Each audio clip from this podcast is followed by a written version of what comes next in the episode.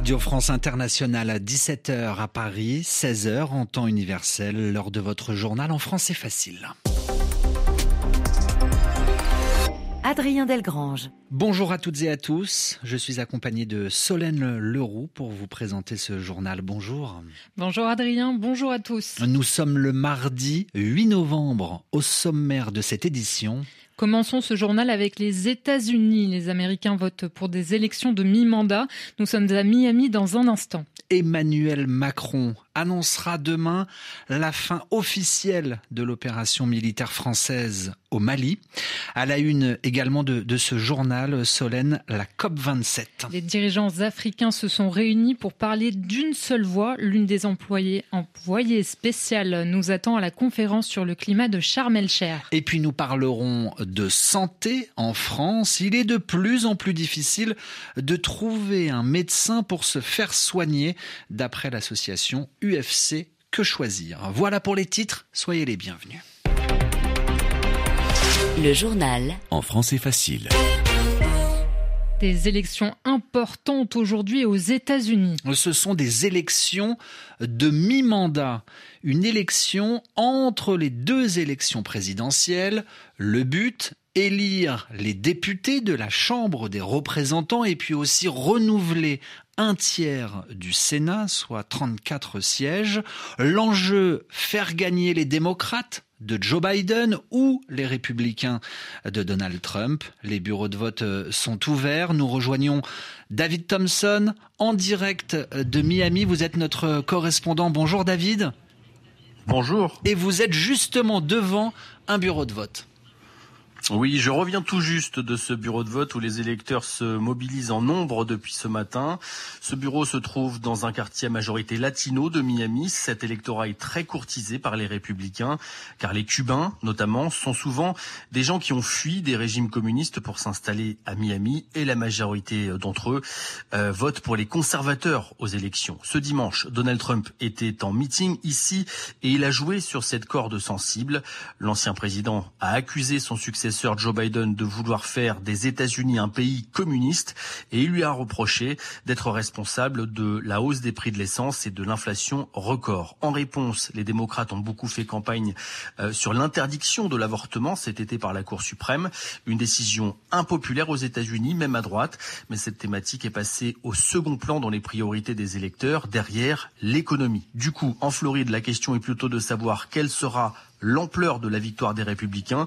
En 2020, Donald Trump avait remporté cet État qui actuellement penche de plus en plus à droite.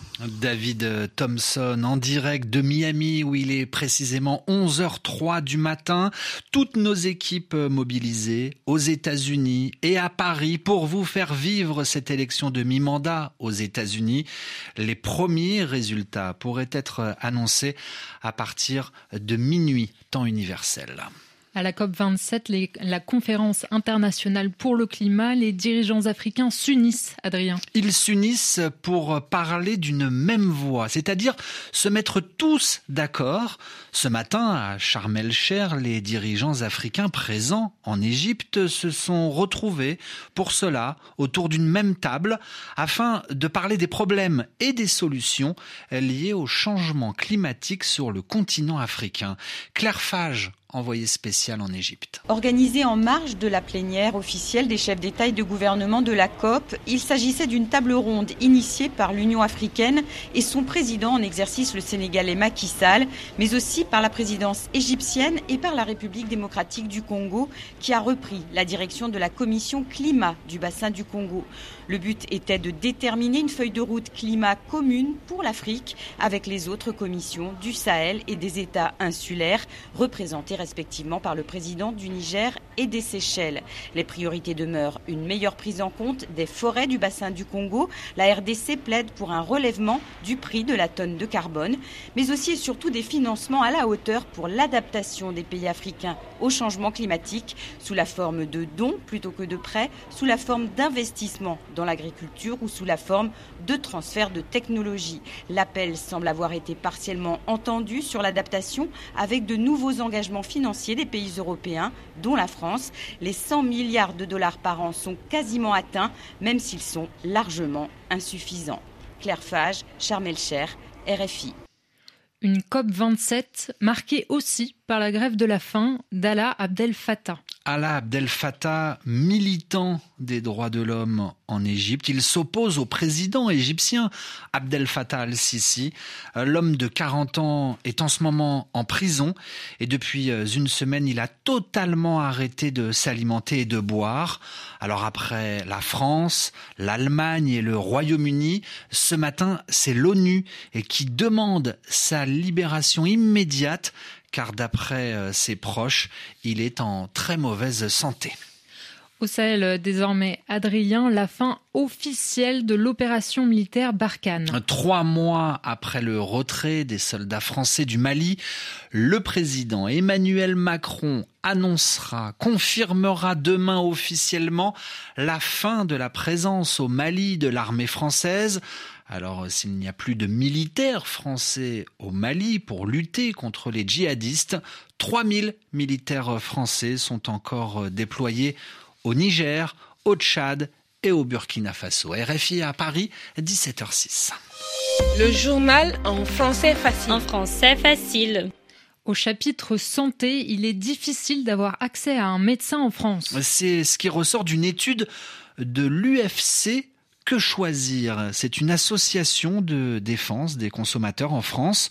L'association constate euh, qu'il y a de plus en plus de déserts médicaux, c'est-à-dire peu de médecins par rapport au nombre d'habitants, et quand il y en a, il faut attendre longtemps pour avoir un rendez-vous médical. Écoutez euh, Maria Rupstova, les spécialistes des questions santé pour l'association UFC Que Choisir une fracture sanitaire d'une ampleur alarmante. Donc d'abord sur un aspect géographique, puisqu'il y a près d'un quart des Français qui éprouvent des difficultés pour avoir une consultation euh, chez un généraliste. Et pour les spécialistes, on a étudié trois spécialités en accès direct. On voit que près de 4 Français sur 10 ont des difficultés d'accès à un ophtalmologue. Plus de la moitié des enfants est en difficulté d'accès pour euh, un pédiatre. Plus de 4 femmes sur 10 ont du mal à accéder à un gynécologue. Et si on essaye en plus de consulter un spécialiste sans payer de déplacement d'honoraires. C'est quasiment le parcours du combattant pour avoir un rendez-vous. Des propos recueillis par Lucie Bouteloup dans l'actualité française. Par ailleurs, la justice décide d'ouvrir une enquête après les aveux, les déclarations du cardinal Ricard, ce haut représentant des catholiques en France, a reconnu hier avoir eu un comportement répréhensible, probablement condamnable envers une adolescente. C'était il y a 35 ans et ça s'est passé à Marseille. Et à la page culture, Adrien, on referme ce journal par une exposition de photos sur les peuls du Sahel. Cette exposition est signée Pascal Maître. Le photographe a suivi pendant deux ans des peuls peuple à l'origine euh, nomade qui n'a pas d'habitation fixe, souvent éleveurs d'animaux. Ils sont répartis sur une vingtaine de pays de l'Afrique de l'Ouest. Les photos de Pascal Maître sont à voir en ce moment à Paris. Isabelle Chenu les a vues pour nous. En photographie, Pascal Maître est un artiste de la couleur. Son métier de journaliste l'a depuis 30 ans souvent conduit au Sahel.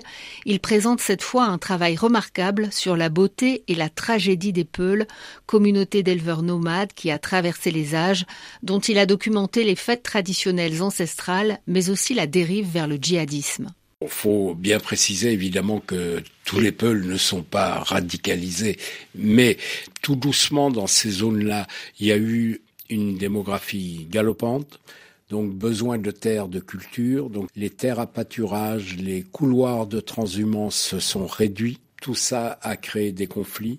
Les Peuls ont aussi subi euh, pas mal de raquettes, donc il y a eu beaucoup de stigmatisation. Leur situation s'est dégradée et ils ont trouvé une manière de retrouver une place en rejoignant le djihadisme une exposition aux photographies lumineuses d'une grande rigueur où légendes, cartes, films racontent simplement la complexité d'une zone de conflit, le Sahel, à travers les tourments des Peuls.